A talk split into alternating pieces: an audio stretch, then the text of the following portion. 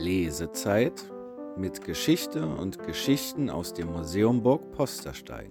In dieser Folge die Tagebücher der Herzogin von Kurland. Herzlich willkommen, liebe Zuhörende, zur ersten Folge unserer Reihe Lesezeit mit Geschichte und Geschichten aus dem Museum Burg Posterstein. Im kleinen Studio der Burg begrüßt Sie heute Franziska Engemann. Ich bin Historikerin und wissenschaftliche Mitarbeiterin hier im Museum. Zuallererst aber die entscheidende Frage, worum geht es hier überhaupt? Historische Berichte, Urkunden und Tagebücher bilden die Grundlage der Museumsarbeit, genauso wie Briefe, Zeitungsartikel oder jedwede Art schriftlicher Überlieferung. Je nach Zeit und Thema entdecken wir dabei immer wieder spannende, persönliche, traurige oder unglaublich skurrile Geschichten, die mehr oder weniger bekannte Persönlichkeiten über sich oder ihre Zeitgenossen erzählen. Nicht immer sind diese Geschichten wahr, nicht immer falsch, aber immer sind sie persönliche Sichtweisen auf die jeweilige Zeitgeschichte und geben uns Aufschluss über Ereignisse oder Denkweisen vergangener Zeiten. Viele dieser Geschichten und Berichte landen höchstens indirekt in einer Ausstellung, einem Buch oder einem wissenschaftlichen Beitrag. So schlummern sie weiter in Archiven, oft vergessen zwischen den Zeilen und weitgehend unsichtbar. Schade, sagen wir und möchten Ihnen diese einzigartigen Berichte zu Ohren bringen. Und genau hier beginnt unsere Lesezeit. In jeder Folge stellen wir Ihnen eine Persönlichkeit unserer musealen Arbeit vor, ordnen sie ihre Epoche zu und lesen Originaltöne aus dem Leben oder über das Wirken der Person vor. So erwachen die vergessen geglaubten Zeilen zu neuem Leben. Erraten Sie, um wen es heute geht?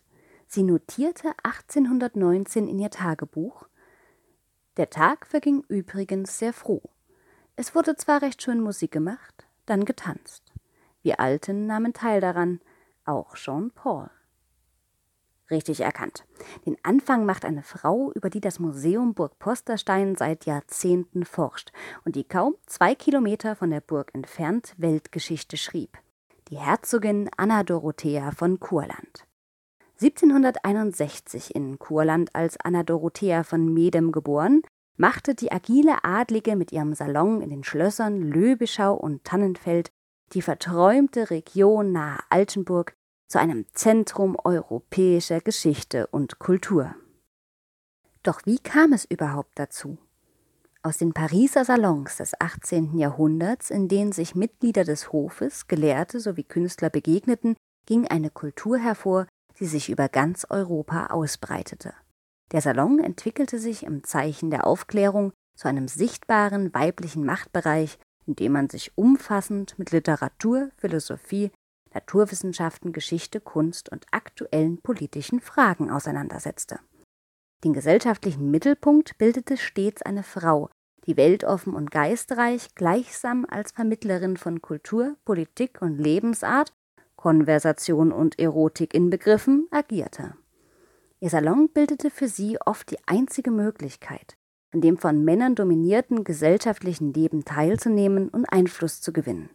Durch ihre Bekanntschaft mit vielen Politikern konnte sie an der Gestaltung nationaler oder europäischer Geschichte mitwirken. Als sich die 34-jährige Anna Dorothea von Kurland 1794 in Löbeschau nahe Posterstein niederließ, hatte sie sechs Kinder geboren, Europa kennengelernt und mit ihrem 37 Jahre älteren Ehemann Herzog Peter von Kurland gebrochen. Wo einst eine Wasserburg stand, ließ die schöne, begehrte und vor allem reiche Adlige ein klassizistisches Schloss mit englischem Garten errichten. Dem Musenhof Löbeschau hauchte sie pulsierendes Leben ein, das Politik, Literatur, Malerei, Musik und Wissenschaft vereinte. Löbichau, günstig gelegen an den damals wichtigen Reiserouten von Berlin nach Wien und von Paris ins schöne Karlsbad, avancierte zu einem der wichtigsten Salons um 1800. Anna Dorothea von Kurland unterhielt erstklassige Beziehungen in die höchsten gesellschaftlichen Kreise Europas, was auch die Löbischauer Gästeliste widerspiegelt. Zar Alexander I., die Schriftsteller Johann Wolfgang von Goethe, Jean Paul, Elisa von der Recke, Der Verleger Friedrich Arnold Brockhaus und der Freiheitskämpfer Theodor Körner reisten dorthin. Der Tagesablauf am Musenhof war zwanglos und den Höhepunkt des Tages bildete der Abend, der alle Gäste zur Teestunde im großen Saal des Schlosses versammelte. Es wurde geplaudert, philosophiert, gedichtet, getanzt und musiziert. Manchmal spielten die Gäste auch selbst Theater. Die Freiheit der Sprache bildete das grundlegende Element dieses Salons. Jeder Anwesende durfte seine Meinung äußern, gleichermaßen ob Mann oder Frau, Bürger oder Adliger, Künstler oder Politiker. Einzige Bedingung war, dass dies im höflichen Tonfall und respektvollem Umgang mit allen Beteiligten geschah. An keiner Fürstentafel ist solche Freiheit, schrieb 1819 der Dichter Jean Paul in einem Brief über die Löbeschauer Gesellschaft. Und damit sind wir auch beim heutigen Thema unserer Lesezeit. 1819 reiste der bekannte Schriftsteller Johann Paul Friedrich Richter, besser bekannt als Jean Paul, begleitet von seinem Pudel nach Löbeschau. Anna Dorothea von Kurland hatte ihn auf eine Reise nach Bayreuth im Mai desselben Jahres persönlich auf ihren Landsitz eingeladen. Jean-Paul folgte dieser Einladung gern. Am 31. August reiste er über Gera an und verließ die Gesellschaft erst am 17. September 1819. In ihrem Tagebuch berichtet die Herzogin von diesen besonderen Begegnungen. 3. Mai 1819 Ich langte gestern gegen drei Uhr in Bayreuth an und schickte zu dem Legationsrat Richter oder Jean Paul und dann gab ich diesem ausgezeichneten Schriftsteller ein paar Stunden. Sein Äußeres hat nichts Ästhetisches, groß, stark und rot im Gesichte. Obzwar er sich der Brille bedient, so sind seine Augen verständig und lebendig. Er scheint mir gemütlich. Seine Sprache ist schön. Man möchte ihm hundert Zungen gönnen, um alle seine Gedanken, die sich drängen und so vielseitig sind, auszudrücken. Es ist so viel Lebendigkeit in seinem geistigen Wesen. Er spricht, wie er schreibt. Man hat dabei den Gewinn, dass er zugleich die Belege zu seinen Ansichten gibt und ihn gleich fasst und versteht.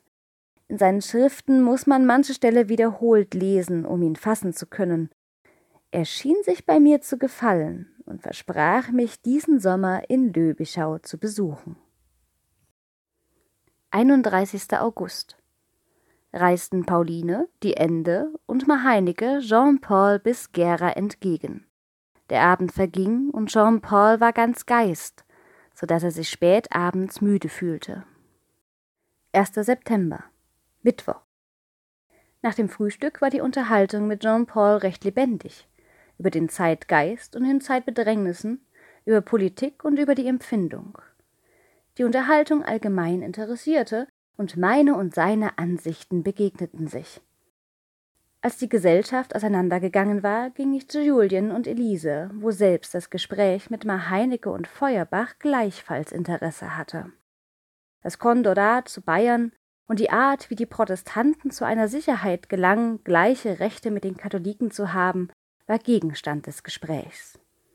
Während dem Diner war Jean-Paul sehr liebenswürdig. Dritter, Freitag. Jean-Paul nahm teil an der blinden Kuh. Vorstellungen von Charaden und Sprichwörter fanden auch statt. Fünfter. Sonntag. Der Tag verging übrigens sehr froh.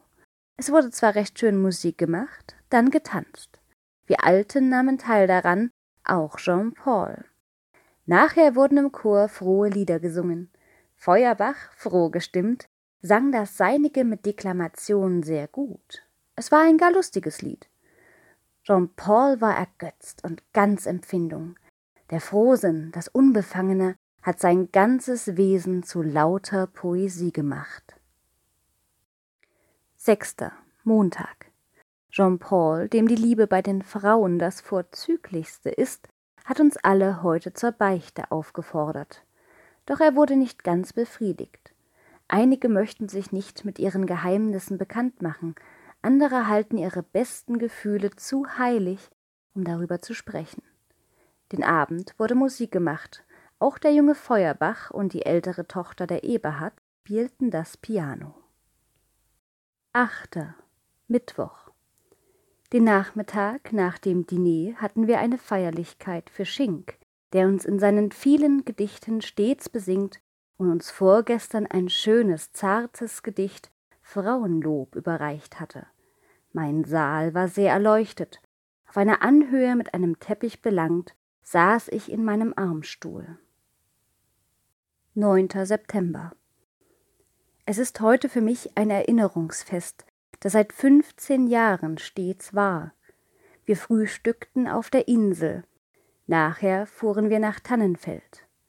Nach dem Diner promenierten wir im Garten und auf der Insel, die magisch erleuchtet war. Frohe Lieder wurden angestellt. Jean Paul war über die Erleuchtung entzückt, die seine Fantasie noch mehr belebte. Er nennt sie Geisterinsel, denn die wankelnden Gestalten schienen aus einer fernen Welt, die unsichtbaren. 13. September. Jean-Paul und Tietke lasen diesen Abend einiges vor. 17. September. Täglich verringert sich die Zahl der Gesellschaft. Jean-Paul verließ uns nach dem Frühstück. Im selben Jahr reiste Herzogin Anna Dorothea von Kurland noch einmal über Schleiz nach Bayreuth und traf dort am 11. Oktober 1819 Jean Paul und seine Familie wieder. Zwei Jahre später verstarb Anna Dorothea nach langer Krankheit in Löbichau. Einige ihrer Tagebücher sind in der Thüringer Landes- und Universitätsbibliothek in Jena in der Sammlung Biron erhalten und in Teilen bereits digitalisiert. Viele Dokumente wurden noch von der Herzogin selbst vernichtet und sind der Nachwelt nicht mehr erhalten geblieben. Die Aufzeichnungen allerdings, die noch existieren, gehören zu den wichtigsten Zeugnissen ihres Lebens. Anlässlich des 200. Todestages der Herzogin von Kurland im Jahr 2021 zeigt das Museum Burg Posterstein eine Sonderschau über den Maler Ernst Welker, der mit einem Konvolut an Zeichnungen und Karikaturen das Leben in Löbichau und Tannfeld zu Zeiten der Herzogin dokumentierte. Die Schau Der Maler Ernst Welker im Salon der Herzogin von Kurland ist vom 1. August bis 14. November 2021 geplant. Weitere Informationen und Hintergründe zur Herzogin von Kurland, ihrem Leben und Wirken und zur Sonderschau 2021 können Sie im Museum Burg Posterstein erleben oder jederzeit auf unserer Website und im Blog entdecken.